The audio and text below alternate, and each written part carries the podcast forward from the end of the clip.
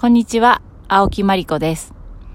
今日もマリコのポンコツタイム、エシカルタイムをお聞きいただき、ありがとうございます。昨日久しぶりに、とっても大好きな米粉パンを久しぶりに食べれて、とっても幸せでした。しかも、子供が寝た後、こっそり食べる至福のひとときを味わい、幸せな眠りにつきました。さて今日は、私のライフワークでもあるヨガについて、そもそもヨガってどういうところから生まれたのとか、ヨガっていう言葉の語源とか、まあ、あとは、えー、効効果というか、そういうところ、あと私なりになんかこうヨガの良さみたいなところをお伝えしていけたらなと思っております。皆さんヨガっていう言葉は、まあ、最近よく聞かれたりとか、ヨガ教室とか、ヨガスクールとか、たくさんあって、今日本でもヨガインストラクターと言われる人1万人ぐらいいると言われております。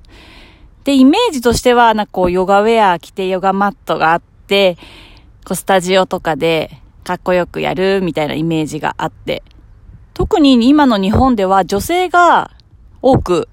ヨガされてる方が多いんですけれども、もともとはインドで発症したものなんですけれども、男性がするものとされていました。で、ヨガというのはいつ生まれたかというのは、本当にあの、思ってた以上に歴史が古いんですけれども、紀元前4500年頃、インダス文明の頃に、えー、できたと言われています。ただまあ今のようなヨガになるまでにはいろんなこう歴史の流れがあるんですけれども、それを細かく話してると、何時間もかかってしまうので、あとそういう歴史に興味ある方は、あの、インターネットとかで見ていただけたらなと思います。で、ヨガという言葉、もともとは、その古代インドのサンスクリット語でユジュと言いました。で、そのユジュっていうのはどういう意味かというと、結合とか、つながりとか、結びつきとか、そういう意味を持っていました。で、そのユジュっていう言葉自体、えっと、昔はまあ車とかそういう自動車、乗り物がない時代、あの、馬を使った馬車がよく使われてたんですけれども、その紀元前でも馬が使われていたそうで、馬とその荷物というか荷台をつなげる、つなぎ目のところをユジュと呼んでいたそうです。なので本当にこう物理的にもつなぎ目っていう意味なんですけれども、つながり。どうでしょうか？皆さんつながりと聞いて、いろんなことイメージされると思うんですけれども、まあ私が習ったというか、教わったつながりっていう意味で言うと、自分と誰かとか、自分と、まあ、自然とのつながりだったり、宇宙とのつながりだったりはもちろんなんですけれども、自分の体と心のつながり、あとは自分の外側と内側のつながりだったり、まあそういう外に向けてあるつながりだけではなくって、内側、自分自身とのつながるという意味でも用いられています。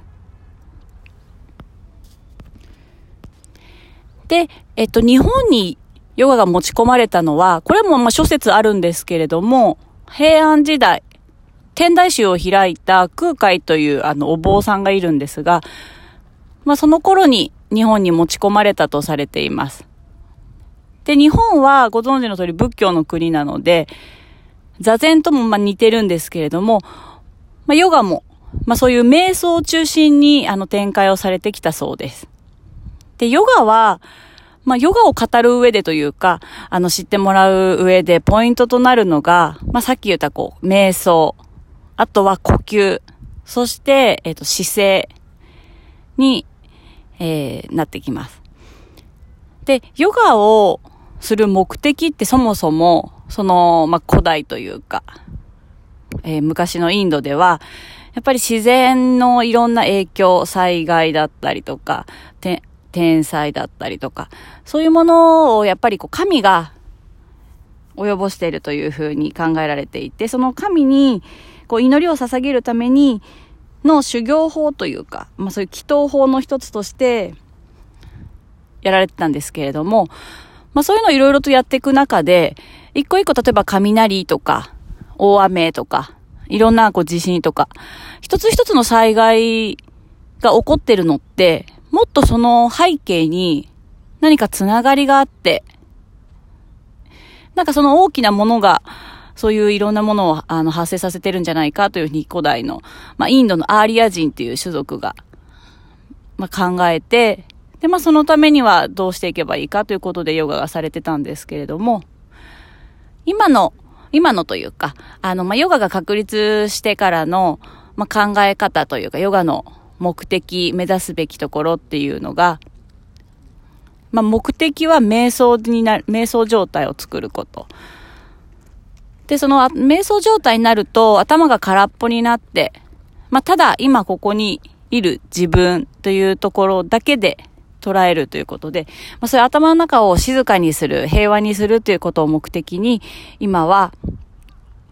ヨガを、えー、されている方がとても多いです。で、その瞑想というか悟りに至るまでの段階で、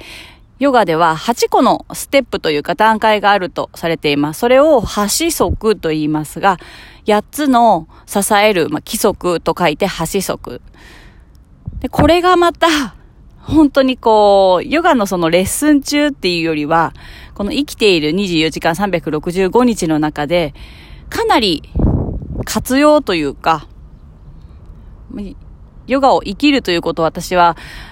このヨガの講師になるときに学んだんですけれども、マットに乗っている時だけがヨガをしていることじゃないっていうふうに学んで。で、生きてる時間すべてをこうヨガでこう捉えられると、とっても生き、生きることが楽になるし、こう平和になるし、とてもハッピーになるしということで、その八族についてもまた一つ一つ、このポッドキャストでお伝えしていけたらなと考えているんですけれども、なので、こう、ポーズだけが今ってこう、ヨガのイメージだったりするんですけれども、ポーズは、そもそも体のさっき言った3つのポイントで言うと、姿勢、まあ、体のバランスだったりとか、自分の軸になるそういう体感のところを少し意識できるようになったり。で、やっぱり思想、あ、ごめんなさい、姿勢が、あの、なってないと、まあ、感情もついてこないし、あとはそういう瞑想にも至らなかったり。で、呼吸もやっぱり姿勢が悪いと呼吸が浅くなってしまったりするので、まずはその体っていうところにアプローチするのが、ヨガのよく行われているレッスンのポーズ。アーサナと言いますが、それにあたります。で、呼吸も、呼吸法というのはヨガのその修行の中でいろ、いくつかあるんですけれども、やっぱり呼吸によって、まあ、あの、自分のこの精神状態だったり体の状態っていうのがすごく現れやすいので、頭の中でこういろいろ考え事をしていたりとか、イライラしている時って絶対こう呼吸が浅くなってたりするんですね。あと眠っている間も、呼吸が浅いとやっぱり深いリラックス状態、深い睡眠ができなかったりするので、やっぱりその目指すべき瞑想っていうところ、頭と心をクリアにするっていう意味では呼吸がとっても大切ですよということで。で、瞑想も、瞑想っていうとこうなんか頭の中を空っぽにするというふうに私も習ったんですけども、なかなかこう日常生活の中で難しいものだなと、あのヨガインストラクターしながら瞑想が苦手なんですけれども、まあ、まあ、頭の中からこう思考を消すっていうよりは、頭の中のこう、海をイメージして波を、こう常に穏やかにしておくことってとってもこう大切なんだよというふうに思ってもらえればなと思います。なので、ヨガってこう、やると柔軟性がアップしたりとか、腰痛だったり肩こりだったり、そういう不調が改善したりって、もちろん、あの、続けていただければそういう効果だったりもあるんですけれども、えっ、ー、と、私のレースの中でも言ってるんですけども、やっぱりそのヨガのポーズっていう意味では、まずは体のバランスを整えて、本来の自分の状態に戻すということをお伝えしています。で、そうすれば自然と、こう、必要以上にこう、凝り固まってたりとか、縮んでいた筋肉だったり、関節が緩んできて、自然と柔軟性も出てくると思いますし、あと冷えだったりとか、そういう痛みや、あの、そういったものも改善されてくると思いますし、で、バランスがやっぱりこう骨格が正常な位置に戻って、体の左右や上下のバランスが整ってくると呼吸もしっかりと深くできるようになってくると思います。なので私のヨガレッスンはとっても地味で、こう、アクロバティックなポーズっていうよりは、しっかりと、こう、流れやすい状態に体をほぐしてから、自力生態のような形で自分の今の状態を知ってもらいながら、なので、こう、頑張りすぎないでくださいっていつも言ってるんですけれども、気持ちよく、心地よく、そして安定するところを探しながらポーズをとってもらうのが一番ですとお伝えしています。で、そういう、あの、体のバランスが取れた状態になってくると、黄金の三角形というんですけれども、いい影響としては、えー、ホルモンバランスが整って、自律神経が安定してくる。あとは体温が上がって免疫力が上がる。まあ、黄金の三角形というふうに私は習ったんですけれども、そのうちのみ、その三つの一つでも引き上がると全てが引き上がるというくらい、まあ、やっぱり体のいろんな不調だったりとか、そういうのってこう、どこかその一個だけが原因じゃなくって、いろんなところが繋がっていたりするので、まあ、やっぱりこう、整えることってとっても大事ですし、やっぱりそれを続けることでより、そういう本来の自分に戻りやすくなると思うので、まあ、頑張りすぎないように、そして自分がやってて辛かったり痛かったりすると、やっぱ続かないと思うので、何かこう、完成形まあ、雑誌とか DVD だと、こう、かっこよくポーズ決まってるんですけど、私もヨガのポーズしていて、いつもこう、意識するところというと、やっぱり自分の全体のバランス、どっかに力が入りすぎてないかなとか、右か左にこう、重心がどっちかにこう、偏ってないかなとか、ちゃんとこう、体の真ん中のお腹の部分、丹田っていうところに中心部に、ちゃんとこう、意識が向いてるかなとか、そういうことを考えながら、気持ちよくヨガをやっています。で、人それぞれ効果の出方とかも様々だったりすると思うんですけども、まあ、先ほど言いましたが、ヨガを生きるというマットの上じゃないところでどういうふうに、あの、ヨガ的な、こう、時間を過ごすかということはまた、別の機会にお話ししたいと思います。どうしてもヨガの話になると、ヨガ愛が強すぎて あの、長くなってしまいそうなので、ちょっとまとまりなかったんですけれども、今日はヨガの語源だったりとか、ちょっとした歴史、あとは、まあ、どういう風に、こう、ヨガに取り組んでもらうといいかなというところを簡単にお話しさせていただきました。では今日もご視聴いただきありがとうございました。